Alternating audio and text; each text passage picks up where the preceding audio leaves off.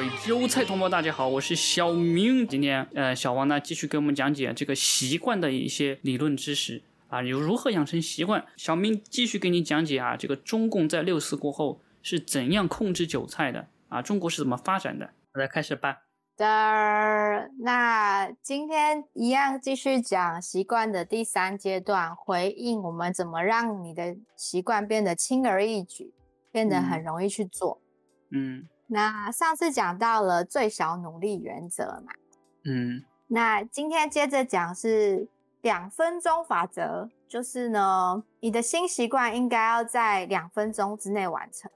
哦，就是要对，要要把这个习惯的前两分钟当成是一个仪式，就是重点是在前两分钟，它会开启你后面一连续连续的行为，比如说你要。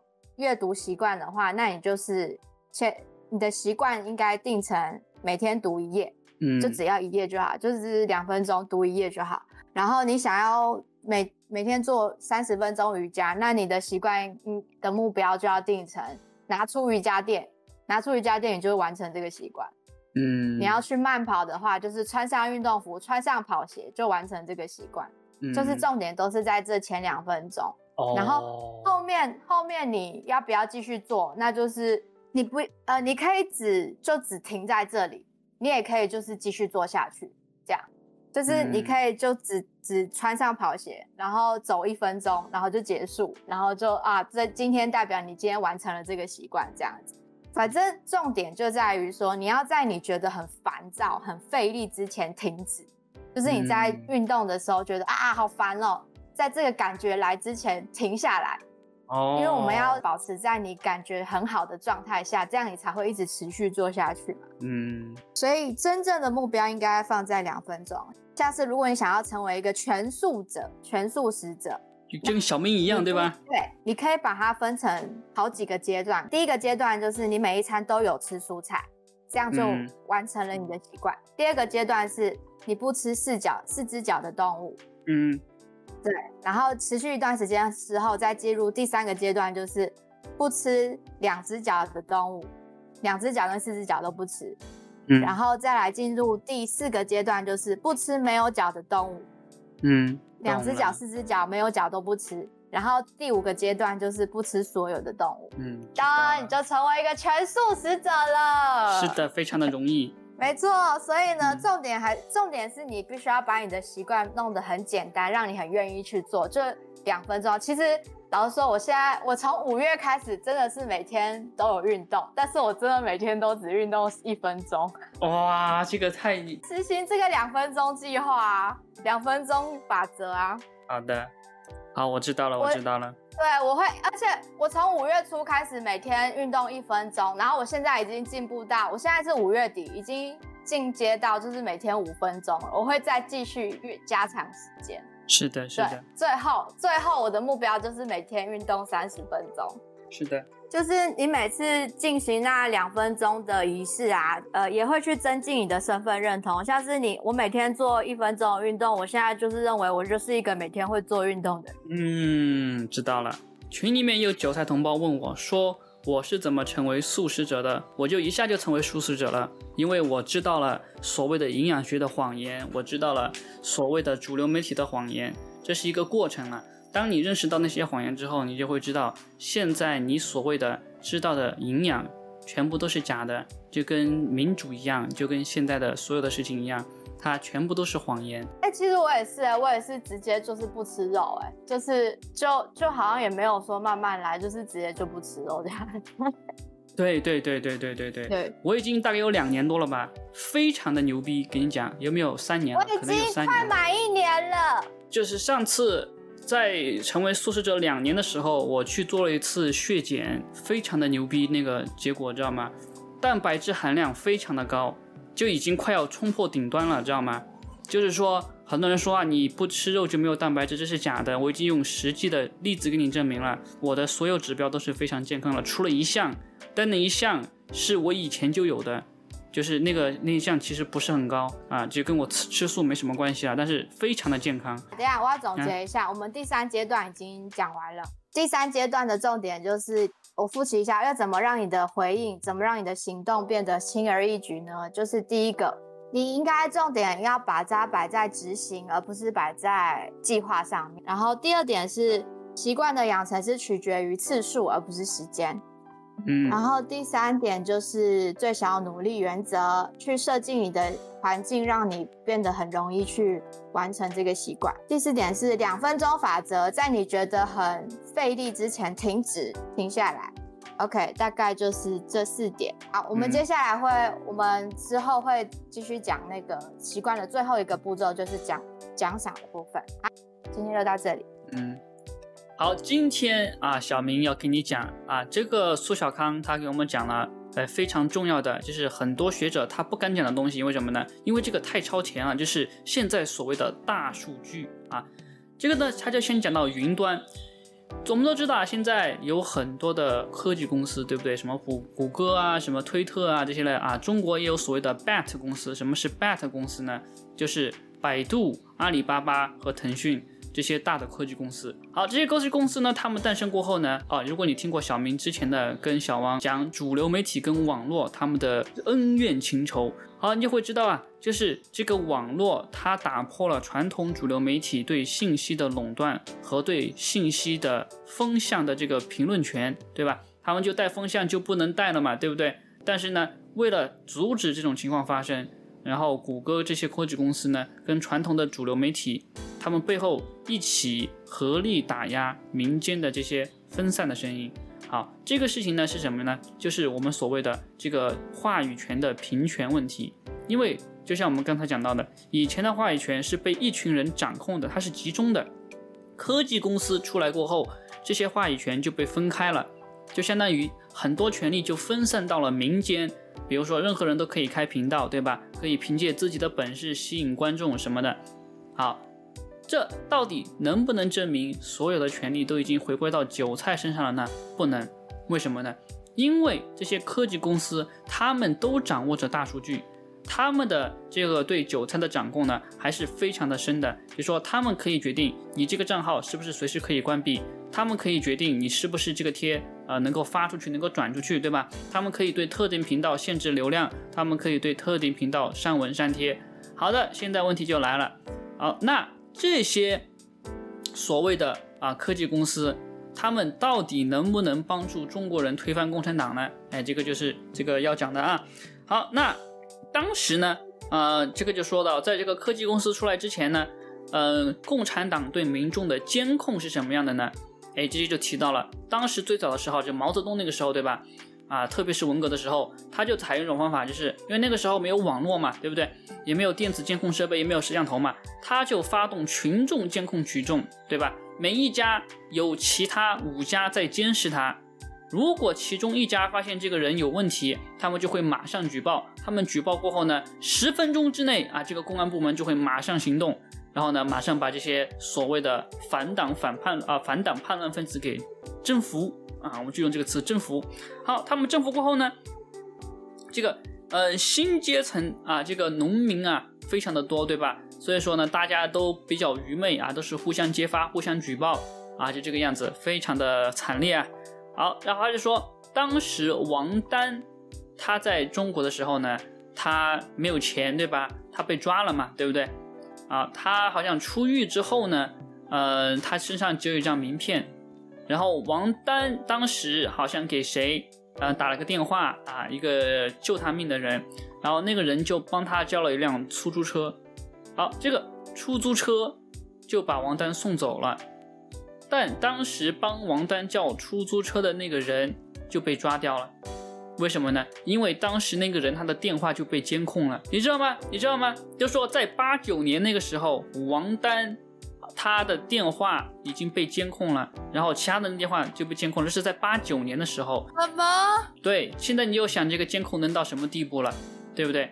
啊，我们都知道这个这个社交媒体啊，他们嗯引导发起了这个茉莉花革命，对吧？茉莉花革命就是让中东还有很多地方都掀起了民主的狂潮，中国就不让这种事情发生。所以，如果当时他能监听电话，他现在就能大规模的监控网络。我们也都知道他在监控网络。所以，到底监控到什么程度？我觉得，就像所有人啊，如果没用 VPN 的话，就相当于是裸体在共产党面前在走。那现在问题就来了，对吧？这个共产党现在是怎么监控中国的呢？哎，首先你有手机，对吧？你有这个所谓的电子设备。啊，你有什么小米啊，或者是华为啊，或者是呃这个电视对吧？或者是手机，或者是微波炉，或者是什么什么都可以，冰箱都可以，知道吗？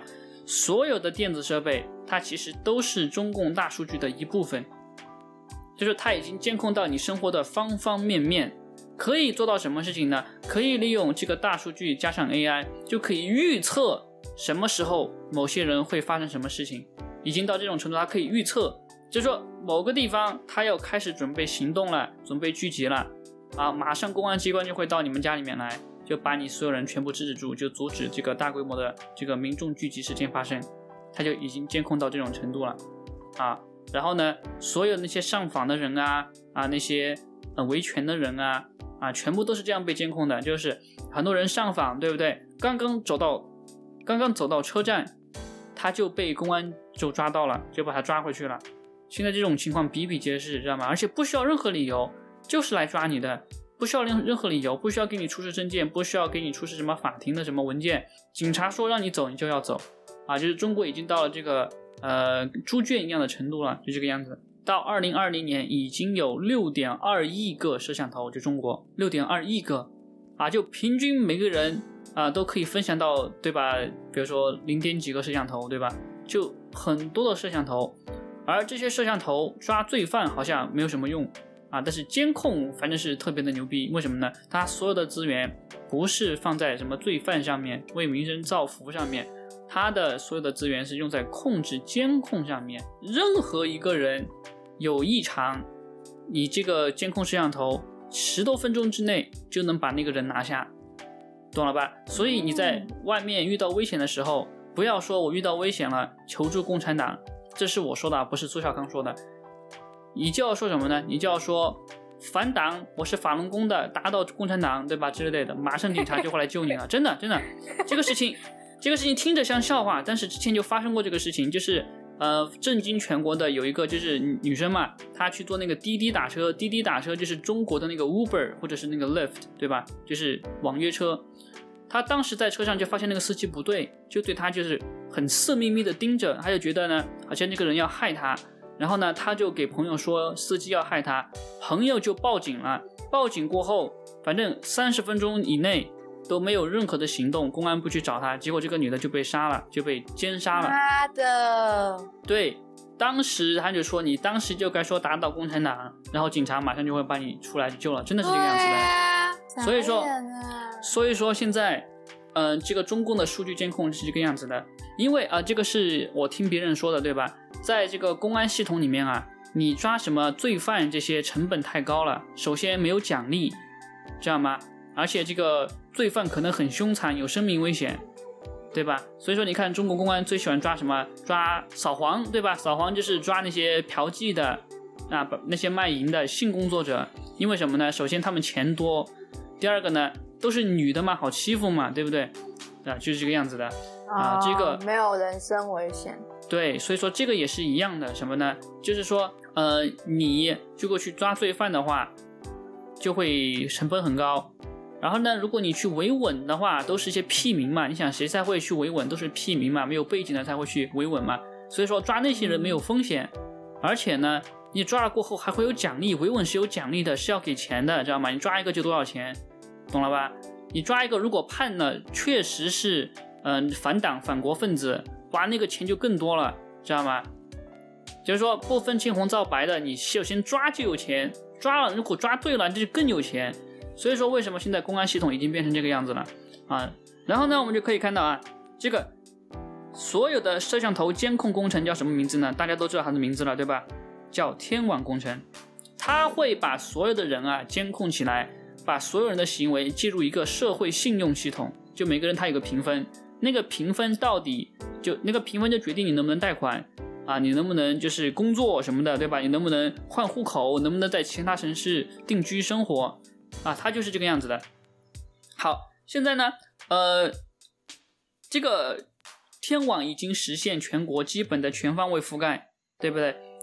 好，他就说，呃，在这样的情况下呢，这个中国就不要提什么民主人权了，对不对？已经被监控了嘛，你要怎么民主人权？啊，不可能的事情。这个美国啊，对中国发布了这个自由报告啊。这个自由报告说什么事情呢？就说，嗯，中国其实呢，已经全方位的变成了一个网络集权国家。然后呢，新的网络安全法，然后他自己写的法嘛啊，其实是违宪的。但是他就说，我们有个法律啊，中国就可以完全控制科技公司是如何运作的。就说很多人说，哎呀，这么腾讯。对对对对，有点搞笑。法治啊，法治，中国版本的法治。是的，有些同有些韭菜同胞就说，台湾跟中国是一样的。对啊，就是一样的。我一直给你们说，那个台湾的云龙系统，它就是大陆的天网系统卖给台湾的，知道吗？这整个技术全部是一样的，它就是换了个名字而已。它连那个摄像头的硬件都是同一个公司造的，就是那个新疆集中营的造摄像头那个公司造的，知道吗？啊，所以说接下来的影片会揭露这个事情。好，现在我们就要讲到这个全球化了啊！全球化，哇，这个就牛逼了。大家知道，全球化听起来好像是一个特别高大上的这么一个名词，但实际上它是什么意思呢？实际上它就是说，我们所有人都会被一小群人掌控，而且到时候不分国界、不分地域，所有人都是同一班的韭菜，懂了吗？好，那现在他是想说什么事情呢？就说举了个例子，嗯，沃尔玛大家知道吗？啊，沃尔玛，它是一个美国最大的连锁超市嘛，它是个商场。沃尔玛最呃，沃尔玛最大的特点是什么呢？它就是便宜。沃尔玛里面的东西啊，我去过很多次，对吧？很多人就喜欢去沃尔玛，而不是去另外的商店，比如说，嗯，Target，对吧？比如说全食超市啊，Whole Foods，对吧？为什么呢？因为那些商店啊，它超市啊，他们的东西会比较贵。好啊，为什么沃尔沃尔玛能做到这么便宜呢？因为沃尔玛它的货源全部来自中国这些廉价劳动力的地方啊，甚至沃尔玛还不是最便宜的。大家知道那个美国的美元商店，对吧？啊，叫呃 Dollar Tree，对吧？啊，美元树啊，叫美元树，就是里面的东西啊，基本上都是一美元的啊。我去过，我也买过一些东西，特别是它那个牙刷，对吧？一美元的牙刷，你用过一美元的牙刷吗？你看就看得出来，那个牙刷非常的劣质，知道吗？就不经用啊。但是我就买了个一美元的可乐什么的啊，那个还能喝啊。但是里面的东西基本上就是你看就是那种劣质的，知道吗？他就说什么呢？这种所谓的沃尔玛便宜的超市。他就养肥了这个，他就他就惯坏了西方的那些韭菜，他们就觉得呢啊，我们要去沃尔玛买东西，因为沃尔玛便宜啊，他们不会想到这背后到底有多少的人是嗯被压榨，然后被怎么样，然后才有这么便宜的商品。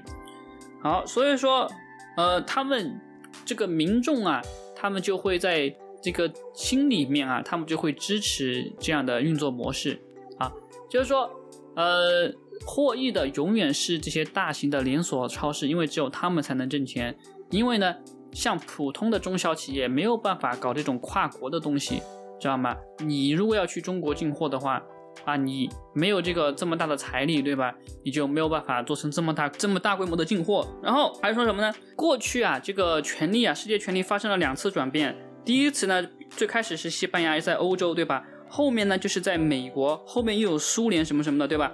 好，这个就是全球化的一个非常经典的定义，就是一个国家它主导世界，然后呢，所有世界呢都会按照这个最强大的国家方式来运作，这个就是所谓的全球化。当然，我们都知道这个是个表面上的谎言，对吧？按照我们这些所谓的阴谋论者的话来说，那好，那呃，伊拉克它混乱了，开始打仗了，中东那边很混乱，对吗？然后中国又崛起了，又对这个全球化形成了一个冲击，就是按照。苏小康这种啊，我们看表面的这个形式来看的话，中国就有可能取代美国，然后呢主导全球化，这是一种说法。然后苏小康就说这种说法靠不靠谱呢？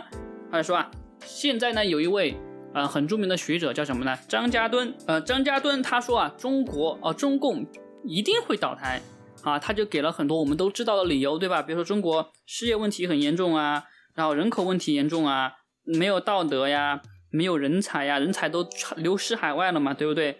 然后法轮功啊，互联网啊，领导人都是傻逼呀之类之类的，对吧？好，他说。中国在加入世贸组织五年内一定会垮台，一定会垮台哦。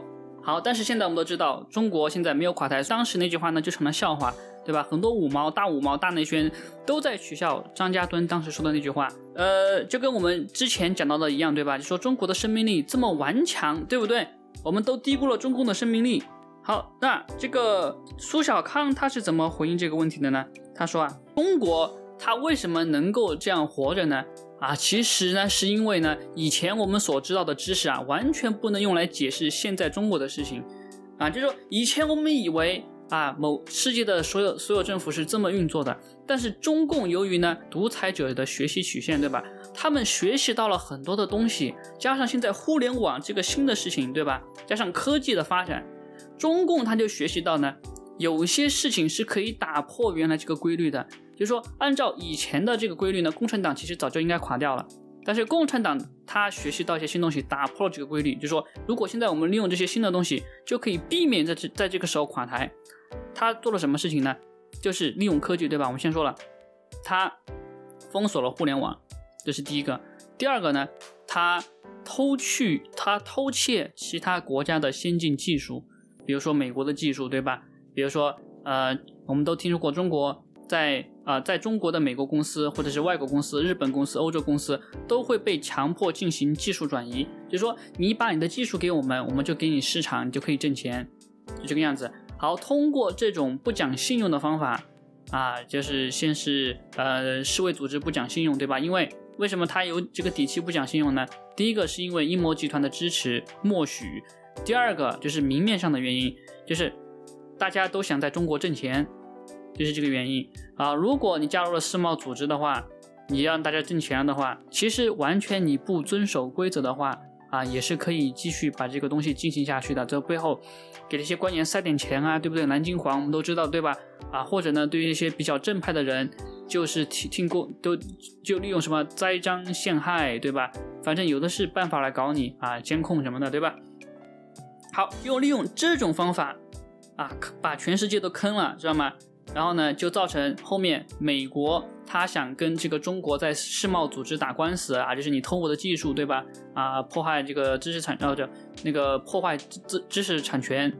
然后呢，美国在世贸组织上打官司打不赢中国，全部败诉，对吧？所以说现在我们就知道啊，这个中国它为什么在这个时候能够继续的生存下来，啊。他也提到，当时中国这个温家宝当时五万亿，对吧？啊，刺激中国经济，然后造造成通货膨胀，然后呢，通过人为的操纵汇率，啊，把这个中国的经济稳定下来，对吧？啊，这些啊都是非常规手段啊，就是原来的政府是做不到的，中共他能做到啊，所以他活下来了。好，那现在我们就知道了，美国经济衰退了，对吧？美国现在已经不行了，然后呢？这个美国就要垮掉了吗？对不对？那中国就会取代美国成为世界的超级大国吗？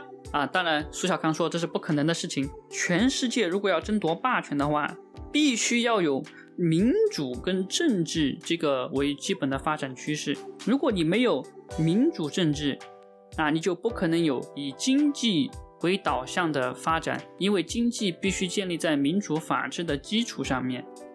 好，那所谓的这个。呃，世界第一个最先利用这个模式的国家呢，啊，就是现在最强大的国家，也就是美国。好，所以呢，如果中共它不利用这种所谓的以民主为基础的经济市场导向来做这个来发展国家的话，它就没有办法成为全球的第一超级大国。这就是苏小康的看法。啊，这个关于全球化呢，他是这么看的。但其实我要加上我的观点啊，就是全球化啊是这个世界阴谋组织的阴谋。他们为什么要全球化呢？就是为了建立一个世界政府。全球化就代表他们可以控制全球的经济。他们呢本来只可以控制某个国家或者是某几个国家的经济，对吧？比如说美联储作为中央银行，它可以控制美国的经济，对吧？它可以控制华尔街。英国版的华尔街，我忘了叫什么名字，叫旗舰街，好像叫旗舰街，它就可以控制英国的金融。然后呢，英国它又掌握世界的金融中央银行，罗斯柴尔德家族他们就掌控中央银行。所以我们就知道，英国跟美国都掌握在英国手中。然后呢，梵蒂冈那边又有大量的黄金，所以说梵蒂冈也掌控部分的世界经济。好，他们把这个世界经济一掌控起来，现在就有问题了，对吧？他们如果要搞全球化的话，就代表他们的中央银行控制所有国家，每一个国家，不管你是啊什么大国，比如说中国，对吧？还是小到像泰国、柬埔寨这样的国家。全部都可以完整控制，全部都可以，他就可以决定哪些国家的中小企业瞬间垮台，就跟当年非常著名的这个东南亚金融风暴一样，对吧？当时索罗斯他做空这个所谓的什么泰国的泰铢，对吧？还是什么钱，对吧？让多少人家破人亡啊？这个他就可以搞这些事情，知道吗？他是随随便便就可以搞这些事情，所以说。呃，他把全世界的金融体系搞垮过后呢，他就会说啊，你这个政府没有钱了，对吧？没有钱没关系，我有啊。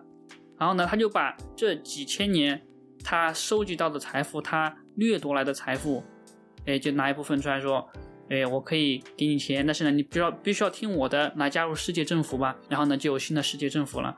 你要加入世界政府，就必须要做很多的事情，对吧？比如说你要先强奸小朋友。你要先去吃点肉，对吧？吃点小朋友的肉，然后呢，或者就把你的这个灵魂献给撒旦，去参加撒旦教，参加他们的祭拜什么的，对吧？祭祀，对吧？啊，所以说这是一个非常可怕的事情啊。然后他们跟你说，你们国家啊，所有人，对吧？给我杀一半的人啊，又通过什么强制打疫苗之类的芯片控制，对吧？啊，这个就是他们想要建立的世界啊。所以说啊，这个全球化。是这个样子的，好，就今天就这个样子吧，哈，今天这个样子。如果你喜欢今天的节目，可以请小明喝杯豆浆，我们会用新鲜的肝持续更新播客，赞助连接在描述栏哦。如果你想看小明英俊的脸庞玩游戏，可以关注小明新开的油管频道低级黑小明游戏 Gaming，也可以加入 Discord 群或者电报群与小明语音互动。感谢各位的收听，我们下次见。